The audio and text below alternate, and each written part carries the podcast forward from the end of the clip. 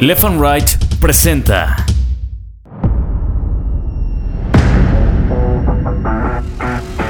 Bitácora de Guerra, un podcast de largo aliento. Cuando nos forman, todos los niños se empiezan a burlar de mí. Toda la escuela se empieza a burlar de mí. Yo tuviera una estatura medianamente dentro de las normas y pues según esto poder ser feliz, ¿no? Ese sombrerito de charro que se pone Cuauhtémoc Blanco cuando empieza a dar la vuelta olímpica en la cancha del Azteca, yo se lo di. Bitácora de Guerra, un podcast de largo aliento. Bienvenidos.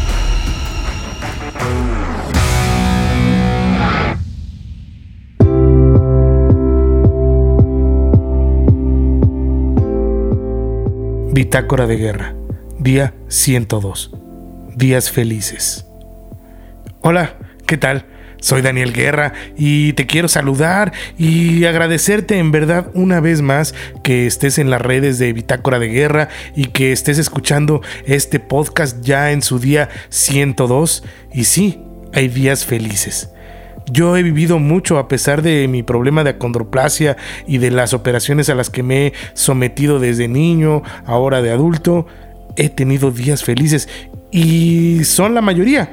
En sus comentarios he recibido que, oye, es que nada más pura queja contigo, es que nada más estás sufriendo, en verdad que mal la has pasado. No, en serio que no.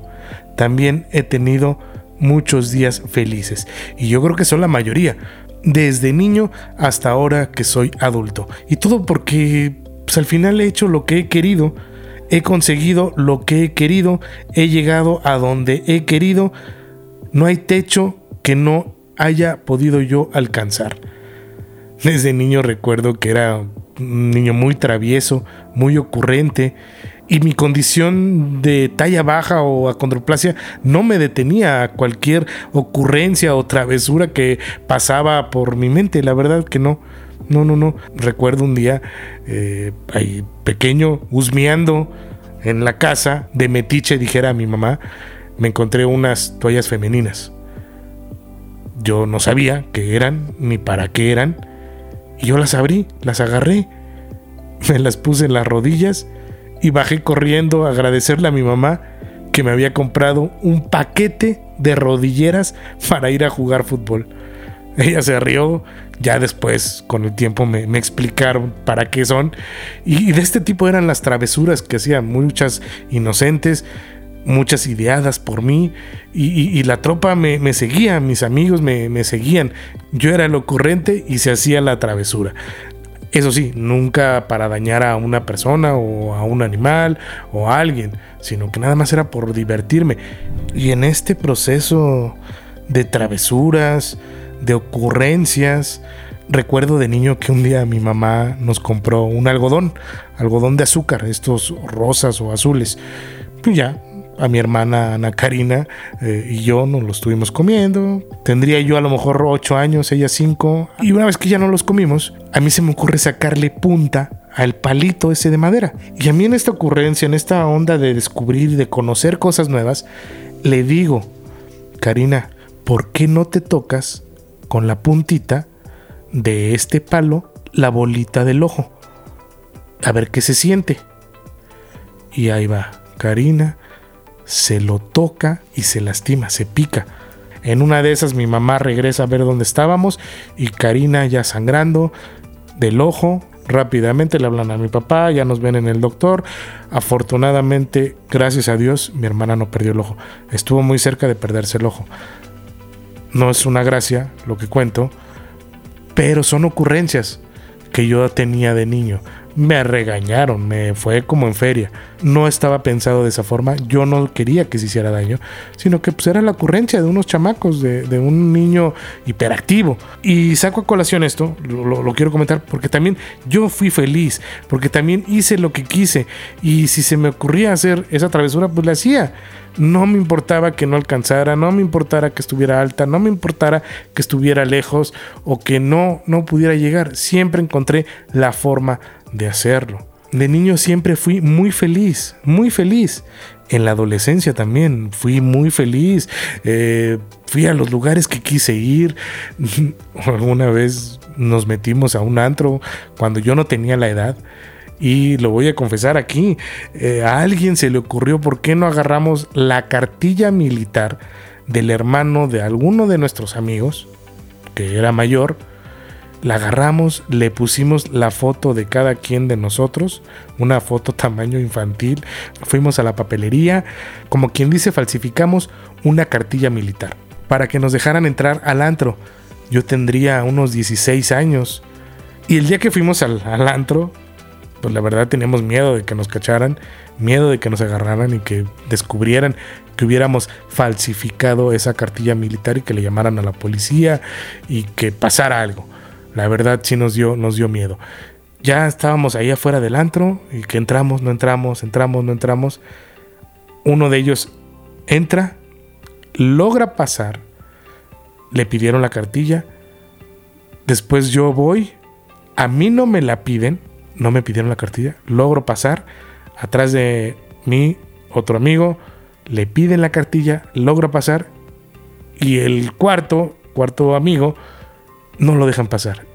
Entonces ahí decidimos todos salirnos, como que estaban dudosos los estos porteros o los cuates de los cadeneros, como que estaban viendo bien la cartilla y antes que descubriera mejor nos salimos y nos fuimos. Yo me quedé pensando por qué no me habían pedido a mí mi cartilla. Pues porque me vieron de talla baja, de haber dicho, este güey, pues quién sabe cuántos años tiene, es un enanito, es un chaparrito, seguramente ya es mayor de edad, y pues déjalo pasar. Eso fue lo que sucedió.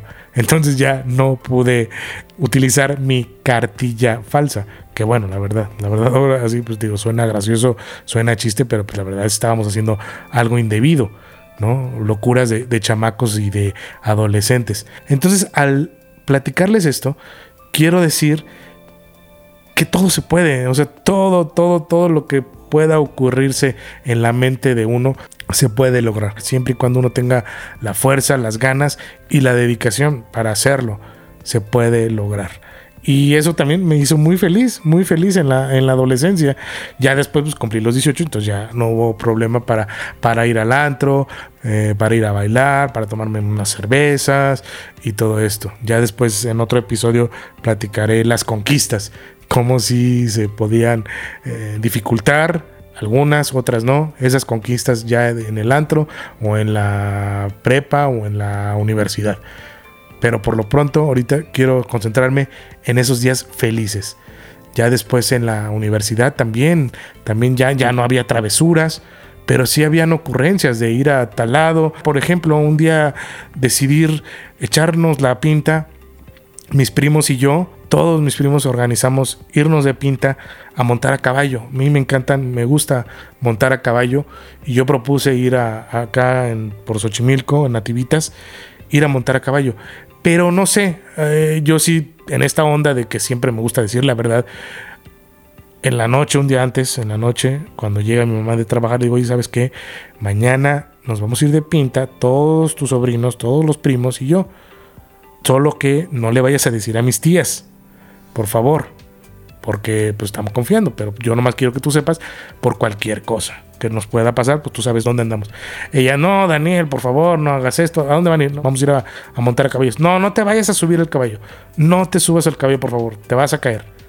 No, mamá, ¿cómo crees? De niño, cuando vivía en Querétaro, nos íbamos a San Miguel de Allende o a Tequisquiapan y montaba caballos. Me gustan los caballos, me gusta montar. Ya no lo hago. Y al otro día nos quedamos de ver muy temprano y ahí estaba Laura, Fernando, José, Oscar, Juan Carlos, Emilia, todos mis primos. Estábamos ahí ya para irnos de pinta a montar caballos. Ya cada quien salió de su casa muy temprano, 6 de la mañana, para supuestamente ir a, las escuelas, a la universidad y a las prepas de mis primos y yo. Y nos quedamos de ver en un punto cerca de Xochimilco. Y ya llegamos y agarramos rumbo a, a Xochimilco.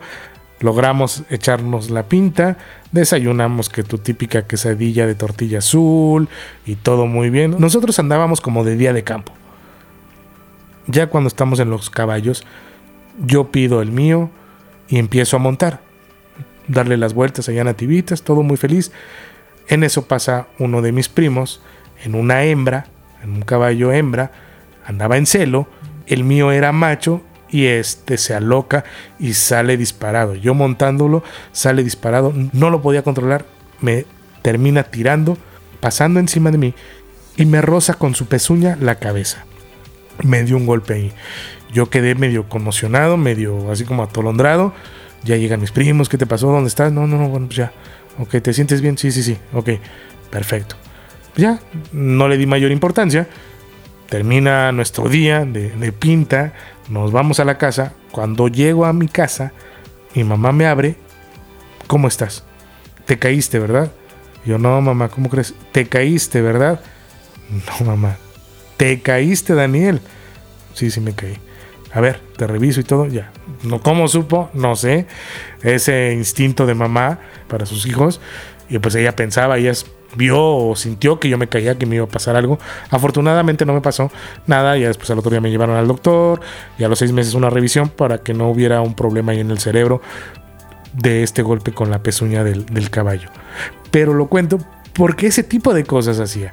Ese tipo de cosas puedo hacer no pararme, o sea, no porque yo fuera chaparrito, porque yo tuviera talla baja, no me podía subir a un caballo. Y, no era un caballo también de talla baja, era un caballo normal. Sí, me costaba un trabajo subirme, pero lo subía. Me costaba un trabajo montarlo, pero lo montaba. Y al final yo andaba con mi caballo en esas zonas o en otras. Ya después de esa caída no he vuelto a montar, me da cosa, tengo ganas, pero me da, me da cosa que me vaya a tumbar y ahora pues ya se ha vuelto un poco más complicado, ¿no? Yo sé que algún día voy a romper ese miedo que me da ahorita subirme al caballo y voy a terminar montando y andando con mi caballo. Entonces, la verdad, no hay límites. Los límites no los podemos poner nosotros. El techo nosotros lo ponemos. Entonces, ¿por qué no poner ese techo cada vez más alto? Cada vez más alto y tratar de alcanzarlo. No hay techos. En verdad, créanme, en mi vida no hay techo. Soy Daniel Guerra y esto es Bitácora de Guerra.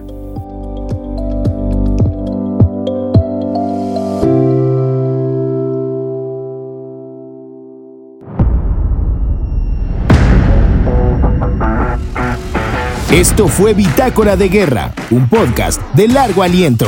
Cuando nos forman, todos los niños se empiezan a burlar de mí. Toda la escuela se empieza a burlar de mí. Yo tuviera una estatura medianamente dentro de las normas y pues según esto poder ser feliz, ¿no? Ese sombrerito de charro que se pone Cuauhtémoc Blanco cuando empieza a dar la vuelta olímpica en la cancha del Azteca, yo se lo di.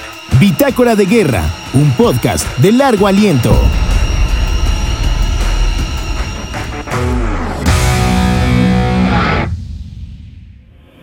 Left and Right presentó